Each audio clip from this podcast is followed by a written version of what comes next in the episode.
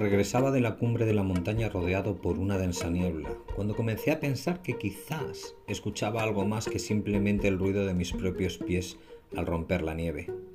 Cada pocos pasos que daba escuchaba un crujido y luego otro, como si alguien fuera caminando detrás de mí, pero con la sensación de que avanzaba tres o cuatro veces más rápido que yo. Me dije a mí mismo, esto no tiene sentido.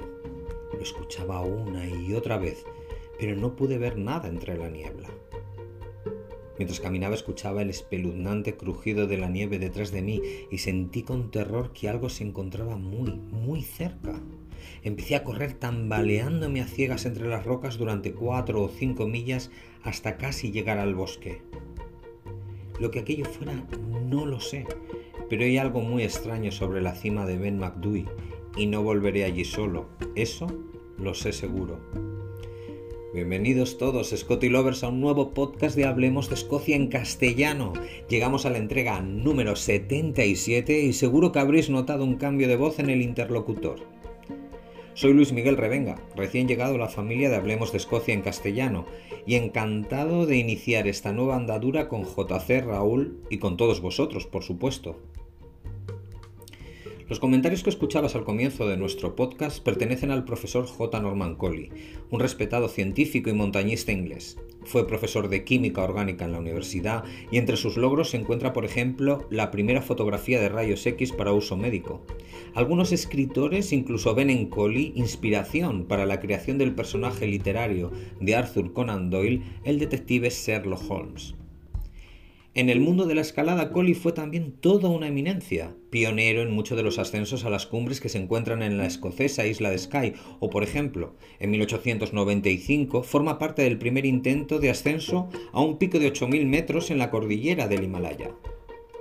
Por ese motivo, cuando a fines de 1925 el eminente profesor se levantó para dar un discurso en un, club de montañistas de Aberdeen, dejó a todo el mundo sin palabras su relato narraba una difícil experiencia que había tenido 34 años antes, cuando realizaba solo el ascenso a la cumbre de Ben Macdui en el corazón de Escocia. Sus palabras causaron tal sensación entre los presentes que de repente tantos otros escaladores y montañeros comenzaron a hacer públicas experiencias similares en el mismo lugar, algo que no habían hecho antes por miedo a quedar en evidencia públicamente. Todos estos relatos finalmente atrajeron la atención de la prensa, que hizo que el fenómeno cogiera todavía más notoriedad. Ben Macdui es el segundo pico más alto de Escocia por detrás del Ben Nevis, una enorme montaña con profundos y espectaculares circos glaciares. El pico se encuentra en las Cairngorms, una de las cadenas montañosas más espectaculares de Escocia, un atractivo irresistible para caminantes, escaladores y entusiastas de actividades al aire libre.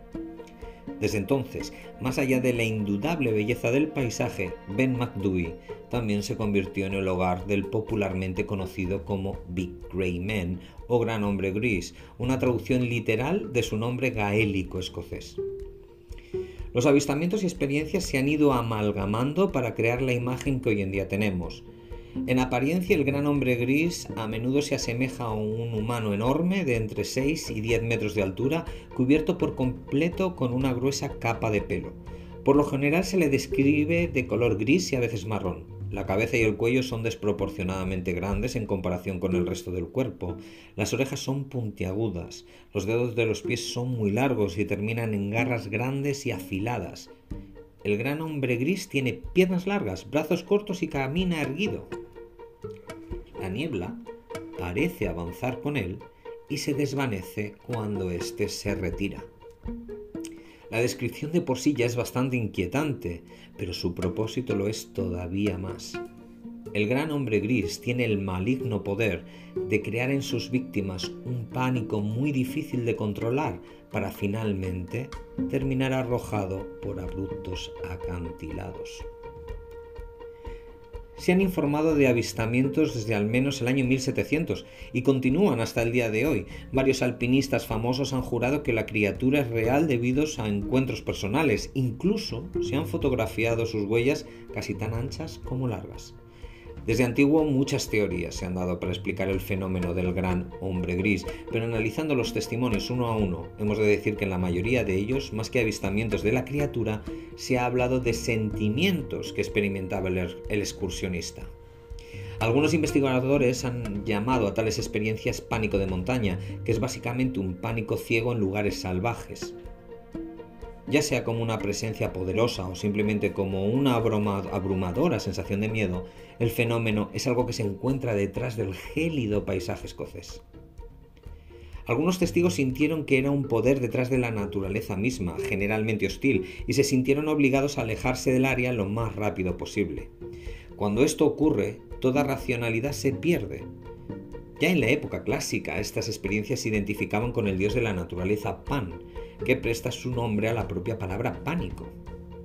No está claro si estas experiencias son una combinación de pérdida, soledad y desconocimiento o simplemente un efecto físico real.